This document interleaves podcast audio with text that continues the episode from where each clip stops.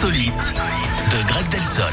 8h19 sur Radioscope, voici une nouvelle insolite avec Greg Delsol. Et on parle ce matin d'un combat pour la culture et plus précisément pour le retour du spectacle vivant. Un violoncelliste s'est lancé un défi complètement fou.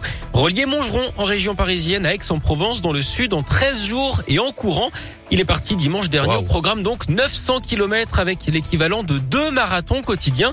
Au passage, il va réaliser également trois concerts hein, sur la route. Alors comme les discothèques sont fermées, on ne pourra pas parler de boîtes de concert. En parlant en culture, d'ailleurs, savez-vous quelle est l'œuvre qui détend le plus Non Jacuzzi d'Émile Zola. C'était une fripouille avant. Oh, oh, oh, oh, oh, la survanne à tiroir, quoi. Arrêtez maintenant. Merci beaucoup, Greg. On retrouve les insolites sur radioscope.com.